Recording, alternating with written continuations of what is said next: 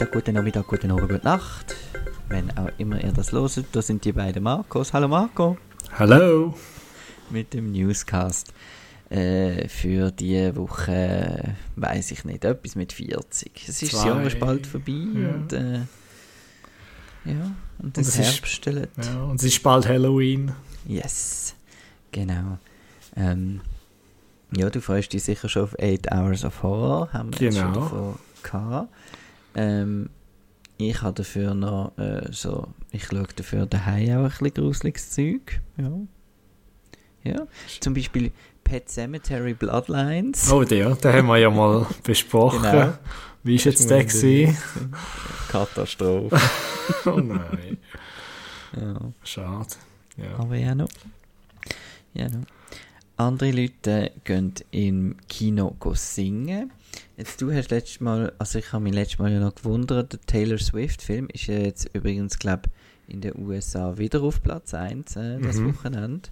Und anscheinend läuft es auch bei uns äh, mega gut. Äh, der Roland ist für uns äh, den Film schon zweimal schauen.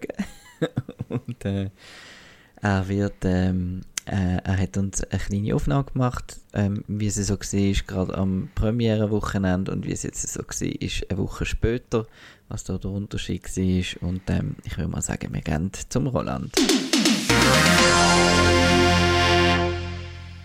Man hat es mitbekommen, wenn man nicht gerade in einer Höhle lebt. Taylor Swift rockt mit ihrem Konzert gerade die Musikwelt und pulverisiert ein paar Stadion und Einnahmen-Rekorde. Ihre Die Eras Tour ist der Frühling und Sommer durch Nordamerika tingelt und geht später dann auch auf Südamerika, Asien und Australien. Auch zu Europa, zum Beispiel im Zürcher Letzigrund, tritt die amerikanische Sängerin zweimal auf im nächsten Juli. Für alle, die kein Billett haben oder die Tour einfach nochmal anschauen wollen, gibt es jetzt einen Konzertfilm. Taylor Swift, The Eras Tour. Eras Tour drum, weil sie ihr musikalisches Schaffen in Epochen einteilt. Jede von ihren Platten ist eine Era und hat einen anderen Farbcode, einen besonderen Vibe oder ein neues Musikgenre. Von Country zu Pop bis zu Folksongs. All die Eras, zehn insgesamt, packt Taylor Swift jetzt in eine grosse dreistündige Show. Und die ist grossartig. Ein phänomenales Bühnenbild, engagierte TänzerInnen, Background-Sängerinnen, die mitgehen, genauso wie die 70.000 Zuschauer im Sophie Stadium in Glendale, einem Stadtteil von Los Angeles, wo das Konzert dreimal aufgezeichnet worden ist. Über all dem thront Taylor mit ihrem Charisma, ihrer Bühnenpräsenz, ihren catchy Songs und einigen Kostümwechseln. Vom Glitzerröckli zum Abendkleid bis zu einer Hexenkapuze. Es ist ein bisschen wie der Eurovision Song Contest und der geht ja bekanntlich auch nicht um eine Stunde. Die Eras Tour ist aber eine One-Woman-Show statt mehrere Acts. Und das ist wirklich beeindruckend. Beeindruckend ist auch der bisherige Erfolg dieser Tour. Mit Einspielergebnissen im Kino bis zu 130 Millionen Dollars weltweit gehört er zu den erfolgreichsten Filmen vom Jahr. Schon der Vorverkauf war so überwältigend, wie man das nur von Blockbuster äh, von Marvel kennt. Wie ist das aber in der Schweiz?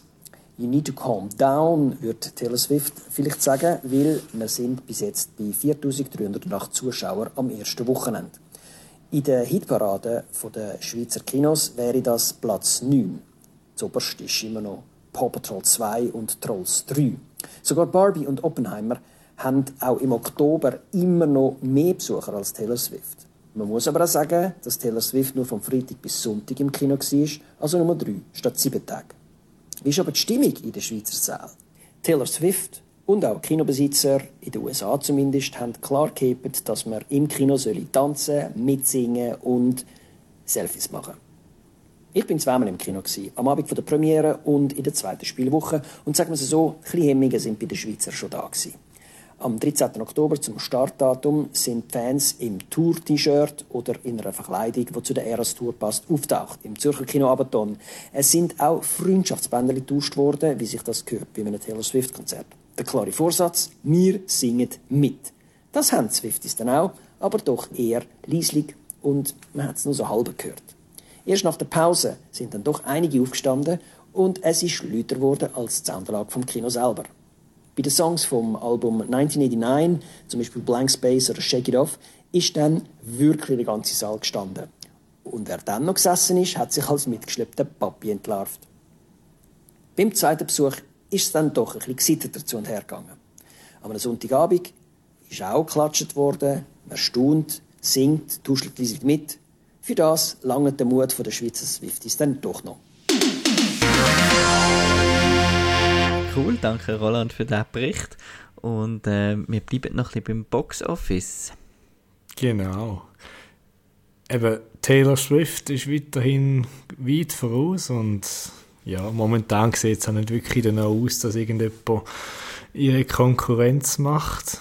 Aber es hat doch ein paar spannende Entwicklungen gegeben, also wo wir in letzter Zeit öfters gesehen haben halt, zum Beispiel mit äh, The Exorcist, Believer, wo ziemlich erfolgreich ist, also weltweit 110 Millionen mittlerweile eingespielt und auch der Saw X steht mittlerweile schon bei 80 Millionen knapp und auch der Nun 2 vor allem. Also der ist bei 260 Millionen weltweit. Also ich weiß nicht, wie viel Budget das er hat. Also nicht wahnsinnig viel.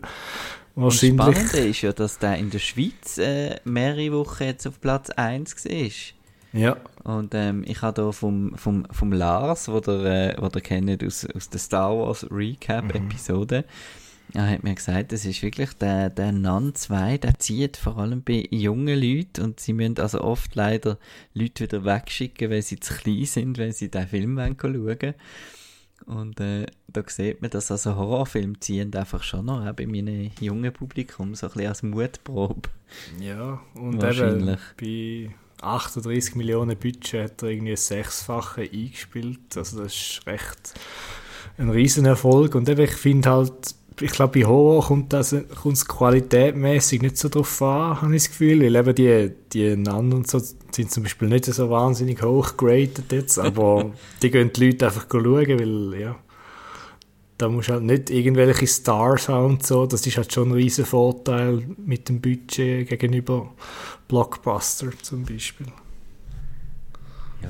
Also aber das Conjuring-Universum wird uns noch ein bisschen erhalten bleiben. ja, ich denke es auch. Und äh, der Creator, mm, der ist mittlerweile etwa bei 80 Millionen angekommen. Uh, das ja. heißt, ja, ist knapp bis im Budget, aber dann noch ohne Marketing. Ja, es wird, ja, also es ist sicher kein kompletter Flop, aber es ist auch kein Erfolg. Also wir hoffen trotzdem, dass sich der, der Gareth Edwards äh, doch noch irgendetwas kann machen wieder in Zukunft in die Richtung. Weil es mhm. ist doch ein spannender Film finde ich. Und eben super ausgesehen auch. Ja.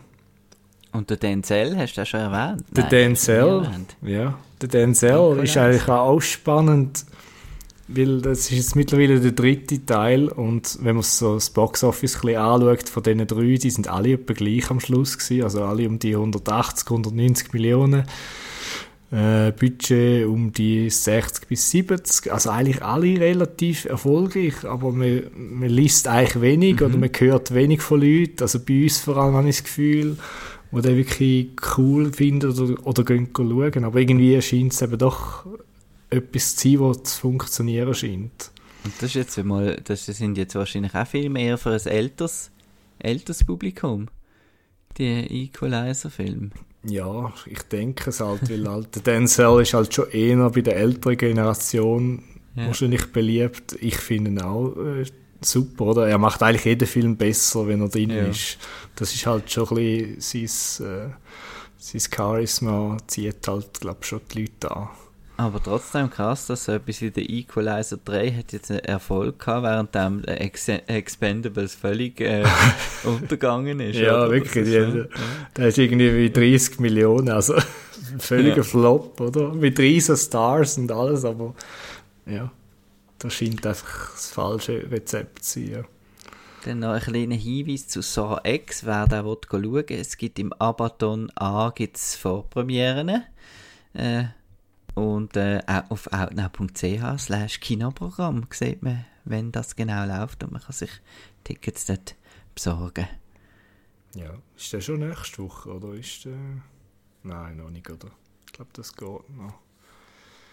Doch, ich meine, Ah, mal, mal nächstes Mal, Halloween, ja, stimmt, ist ja, Ja. glaube Five, Night at, Five Nights at Freddy's ist, glaube ich, auch nächste Woche, so viel es mal Ja. ist. Und auch der Killer. Ja, mit dem Fassbender. David fin Fincher. Ja. Und dann ist noch ein schwedischer Horrorfilm, bringen jetzt auch noch irgendwie ins Kino, Halloween Park heißt der. Okay. Und äh, Damn Money auch übrigens. Ja. Also nächste Woche ist eine busy week. Also geht ins Kino und schaut die Filme. Es ist doch eine coole Auswahl, finde ich. Ja. Ein bisschen quer durchs Band. Ja, Deadpool 3 ist ja wahrscheinlich verschoben. Ja, dort gibt es jetzt leider dann schon Gerüchte, eben, dass dort der Stab verschoben wird. Oder vielleicht mit Captain America getauscht wird, wo ja schon abdrillt ist im Gegensatz zu, zu Deadpool. Weil ja, es ist weiterhin Streikzeit in Hollywood, aber es gibt einen kleinen Lichtblick, es gibt wieder Gespräche am Dienstag zwischen der SAG und der MTP. Und äh, ja, wir hoffen doch das Beste, dass dort etwas rauskommt, wo uns wieder ein bisschen mehr News bringt. am Schluss. Und ja, das wäre es zu dem. Wir wollen nicht zu lang verweilen auf dem doch eher tristen Newspunkt und gehen weiter zum Kino. Hm? Dort gibt es äh, eine News, die ich äh, auch ein bisschen verwundert gelesen habe. Und zwar hat Netflix in Los Angeles äh, tut das Kino eröffnen oder wieder eröffnen, besser gesagt. Ich weiß nicht, ob du bist du schon mal im Egyptian gewesen. Äh, also mir ist es eben empfohlen worden und dann äh, bin ich dort gewesen und es war eine Baustelle. Gewesen. also ich bin gerade jetzt während dem, ja, Ah, okay. das war letztes Jahr gewesen. Ja, genau. dann ist es genau eben dann am Ja. Umbauen gewesen, genau. Ja, sie haben es jetzt scheinbar umbauen mit, äh, ja, und jetzt wird es eröffnet und ja. Und Netflix hat mittlerweile, das ist schon das zweite Kino, sie haben das Paris äh, Theater in New York haben renoviert und wieder eröffnet mit, mit Dolby Atmos und allem. Ja, Und dann zeigen sie dort nur äh, Netflix-Filme, oder wie, wie Nein, was es ist das? ist, es ist so eine Co-Ownership, glaube ich, mit, jetzt weiß ich den Namen gerade nicht, aber es ist irgendwie so eine, ah, wie sagt man denn, so eine, so eine, nein, keine Community, einfach äh, so eine Gruppe irgendwie, wo eigentlich mit Netflix zusammen das Kino besitzt und dann Netflix hat irgendwie die Hälfte, glaube von der Übung wo es eben so Sachen wie The Killer zeigt, nein, nicht The Killer, der mit dem, äh, wie heißt er denn, mit dem Glenn Powell, glaub's. Nein, jetzt habe ich es durcheinander. Ähm, jedenfalls zeigt der Wes Anderson zum Beispiel, sein Kurzfilm. Und, ah, doch, der David Fincher ist im Killer, genau. Und die Gruppe heißt American Cinematheque. Und die zeigen dann auch so, so Film, ja, Cool, genau. cool. Ja, es ist ja eine recht triste Sache dort in L.A., ähm, es ist ja auch das, Arclight, eigentlich das, das beste Kino ähm, von dieser Stadt, von, von vielen so äh, genannt, wo dort der, der Dome hat, der Cinerama Dome, wo auch auf dem Plakat zum Beispiel von Once Upon a Time in Hollywood drauf ist. Ähm, auch ein historisch, historisch wichtiges äh, Kino und das ist auch dort äh, ist auch zugegangen und sucht jetzt auch noch nach Käufer und es ist also so ein bisschen, ja, überall ein bisschen, ein bisschen das Gleiche halt. Aber Ja. schön ist jetzt das Egyptian wieder offen. Genau. Und eben, ich denke, sie zeigen ja die regulären Sachen und äh, ja, es gibt einfach ein bisschen halbe halbe mit Netflix wahrscheinlich, aber auch Netflix hat ja gute Filme ab und zu, darum finde ich das sicher eine gute Idee. Vom Wieder geht's zum Netflix. Gemüse, zum Brokkoli. Ja, genau. Jetzt gehen wir zum Gemüse. die Frau Broccoli, die verantwortlich ist für die Bond-Franchise eigentlich, die äh, hat ein Interview gegeben. Und äh, ja, es, ist, es gibt noch nicht viel News zu den neuen Bonds. Also es ist noch niemand castet als neuer James Bond und sie sind anscheinend auch noch relativ weit weg davon. Also sie hat gesagt, dass sie zuerst eigentlich einen, einen Bösewicht finden für die nächsten Film oder den nächsten Film, bevor sie überhaupt richtige Darsteller gehen und eben, sie sagen, sie wissen noch nicht genau, wo es angeht. Was jetzt doch ein bisschen, ja, ein bisschen enttäuschend ist, weil wenn ist der letzte rausgekommen? Von No Time to Die ist ja mit hinter, da ist ja so viel verschoben ja. worden. Von, da ist gefühlt irgendwie 2021. Ja, hätte ich jetzt auch gesagt. Ja. Also eben doch schon ein bisschen länger her. Also ich hätte jetzt eigentlich schon erwartet, dass mal etwas geht langsam, aber scheinbar sind sie so noch ein bisschen am, am Wehrweisseln. Ja. Ja, ja, nur wenn er dann kommt, ist ja gleich dann eine Gelddruckerei. Genau. Aber vielleicht gibt es ja ein paar coole neue Ideen, wer weiß. Für die ganze Geschichte. Ja, dann gehen wir doch noch weiter zu einem Film, der aktuell im Kino läuft bei uns. Den habe ich jetzt gerade heute gesehen. The Killers of the Flower Moon von Martin Scorsese. Läuft überall mittlerweile in der Säle. Und ja, er ist lang. Scheint's. Also da habe ich jetzt, äh, ich bin aus dem Kino gelaufen und dann habe ich das von zwei Leuten gehört. Ja, äh, schon gut, aber es war sehr lang. Gewesen. Ja. Und äh, ja, dem pflichte ich eigentlich grundsätzlich bei. Es ist, äh, vor allem vor der Pause ist er teilweise schon ein bisschen länger. Aber als Ganzes... Ist er eigentlich länger als der, der, der Irishman? Ja, nein. Ja, ist wahrscheinlich etwa gleich lang. Also, also auch zwei, äh, dreieinhalb Stunden, muss ich sagen, nicht zweieinhalb. Dreieinhalb, äh, zweieinhalb wäre normal, aber dreieinhalb ist halt schon extrem lang. Also, das sind eigentlich zwei Filme fast. Ja. Ja, aber guter Film, gehen unbedingt schauen. Ich finde, ja, Martin Scorsese macht eigentlich meistens vieles richtig und ja, ein guter, guter Film. Wenn ihr genug Zeit habt und Sitzfleisch, dann ist das sicher zu empfehlen. Und wie sind deine Oscar-Prognosen so? Weil ähm, äh, im nächsten Outcast wird der Chris ähm, äh, zusammen mit der Linda ja über äh, die Oscar-Prognose diskutieren. Mhm. Äh, ich nehme mal an, der wird dabei sein, oder? Oh ja, der wird sicher dabei sein. Also Lily Gladstone, die äh, ist eigentlich schon ein Lock, würde ich sagen, als Nomination sicher. Mhm. Und der Leo wahrscheinlich auch. Der Robert De Niro, mh, hm, vielleicht. Aber ja, der Martin Scorsese sowieso. Ja. Also der wird sicher einige Nominationen einheimsen. Ja. Genau. Kannst du den auch noch schauen, vielleicht, wenn du noch Zeit findest? Wenn er dann noch läuft. Ja. Ich, am 1. November ist ja äh, Allerheiligen. Oh da ja. Habe ich, da habe ich frei, weil ich jetzt in einem katholischen Kanton arbeite. Und dann eventuell komme ich dazu, ins Kino zu gehen. Und dann hoffe ich, dass der noch läuft. Ja, ich denke, der Apple bringt den wahrscheinlich jetzt noch nicht gerade raus auf dem Streaming. Nein, solange noch ein bisschen Geld einspielt. Genau. Ja, ich glaube, der hat jetzt auch relativ gut gut äh, funktioniert in den USA am Boxoffice, darum äh, ja, wird er schon noch ein bisschen laufen. Dann ja. haben wir noch zwei komische Trailer geschaut. ein Teaser, genau, und ein ja. Trailer. ähm, ja. Wir fangen doch vielleicht mit ähm, Lustig oder äh, grusig? äh, mit dem Grusigen vielleicht zuerst. Ja.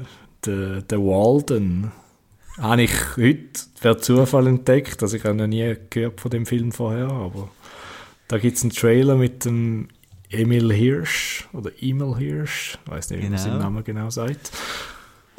Ja, der ist creepy, oder? Ein bisschen. Und ein bisschen unfreiwillig lustig. Also der könnte recht in die Hose gehen, habe ich ja. So. Ja, ähm, ist ein bisschen, äh, ja, die Balance weiß ich nicht, ob die finde, zwischen eben unfreiwillig komisch und creepy. Weil er spielt da, spielt da irgendein äh, äh, ein, ein Serienmörder, oder? Ja, er ist ein, ein Stenograf, sagt man dem, glaube ich, im Gericht. Also der, ja. der auf der Schreibmaschine um, umtippt und äh, alles aufschreibt und äh, ich glaube, der Plot ist ein bisschen, dass äh, er eigentlich die, die nicht verurteilt worden sind, wo er das Gefühl hat oder er weiß, das bin ich nicht ganz sicher, dass äh, schuldig sind, die geht da drin umbringen oder quälen zumindest, scheint es äh, so ein bisschen drauf rauszulaufen. Ja, so. Das ist, glaube ich, der Plot. So. Aber, ja, und es hat so viele so, so Performance von eben so, so Leuten, die ein komisch sind und äh, eben, es könnte so, es könnte so in, in, in, in ein bisschen kippen ins äh, Lächerliche, aber äh, ja. ist wahrscheinlich auch nicht einer, der gross in den Kinos durchstarten wird, zumindest bei uns nicht. Ähm, weil der Emil Hirsch, der ist ja schon, schon länger so ein auf so Filme abonniert, wo, wo nicht mehr ins Kino kommen. Der hat ja mal ein bisschen Probleme gehabt, irgendwann einmal. Mit Gewalt und so, im richtigen Leben.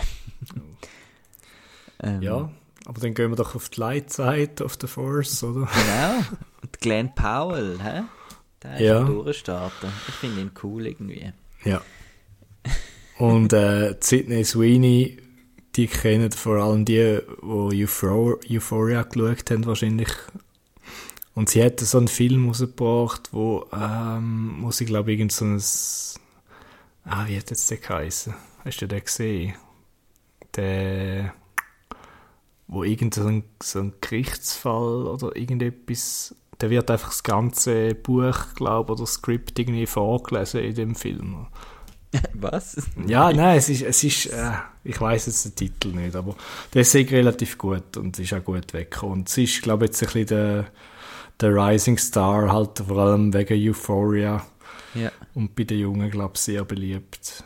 Und ja, jetzt gibt es da eine Rom-Com. Anyone But You? Ja. Heißt die.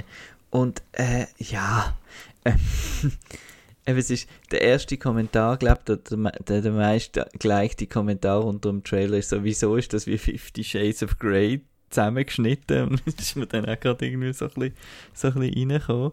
Ähm, aber die Story ist halt wieder, dass, dass zwei, wo zwei behaupten, dass sie ein Paar sind, wo eigentlich gar, gar kein Paar sind. Genau, und, und äh, äh, ja. Ja. Hilarity ensues. Aber vielleicht ist es eben auch, vielleicht geht es auch noch in eine andere Richtung oder so. Ich weiß ja nicht, ob es wirklich nur full-on Rom-Com ist, wo dann eben das, zuerst hassen sie sich und dann am Schluss ist natürlich alles mhm. les und super, aber... Hat mich so ein bisschen an Holiday erinnert. ja, ja, das ist vielleicht ein bisschen... Ja, mal schauen, ob es wirklich in die Richtung geht oder ob es dann vielleicht noch einen Twist gibt. Und der andere Film, den ich vorher erwähnt habe, ist Reality heißt der. Mhm. Und der geht eben um so eine Frau, die heimkommt und dann warten zwei FBI-Agenten und dann ist, glaube ich, einfach das ganze Verhör wird eigentlich dann wie nur gespielt. Und das ist anscheinend recht cool. Habe ich gelesen, aber den habe ich leider auch noch nicht gesehen. Aber ja, Mal schauen, ob das ein Rom-Com wird für den nächsten Sommer vielleicht. Das sieht ein bisschen nach Ferien und so aus, oder? Mhm. Schöne Leute, die schöne Sachen machen, sagt mhm. der Nicola Genau. Das wird sicher sein, ja. Genau. Ja, ja ähm, auf Blu-ray äh, ist, glaube ich, relativ logisch, was, was da draus ist. Und das ist Barbie. Kommt jetzt ins Heimkino am 26. Oktober. Ah ja. Ähm, ja. Schon so weit. Also ja. ich war heute am, im Kino und äh, ja, er läuft immer noch. ja. Und ich habe äh, das 4K Steelbook äh, vorbestellt. Schön. Und äh, freue mich, ich habe nur einmal gesehen im Kino. Und äh, das ist, es scheint mir auch schon lange her. Ja, mm. drei Monate gut. Und ähm, ja, freue mich auf Barbie. Äh, bei Streaming habe ich jetzt äh, nichts Gescheites gesehen, außer dass die Alvin and the Chipmunks Filme jetzt äh, auf Netflix sind. Nein, ähm, Amazon Prime war mein Tipp Blast from the Past. Ich weiß nicht, hast du den mal gesehen? Das ist Alicia Silverstone und Brandon Fraser in einer Rom-Com. Und der Christopher Walken ist auch noch dabei. Ähm, also, das ist wirklich cool. Das ist äh, von 1999. Ähm, wo sie irgendwie 35 Jahre äh, im Bunker sind und dann halt erst wieder rauskommen. Irgend so etwas. Mag mich nicht mehr genau erinnern, aber ja. Mag mich erinnern, dass es cool ist. Es ist auf der Liste, aber ich habe ihn leider noch nicht gesehen. Nein. Genau. Gut, dann haben wir wieder Hausaufgaben. Yeah. Ähm, ja, das war es mit Tricks und Gags. Genau. äh, ja, ähm, wie gesagt, eben die Oscar-Prognose Outcast kommt am Freitag raus. Und ähm, das wird sicher auch spannend. Und bis dann, gute Kinowoche und tschüss zusammen. Tschüss.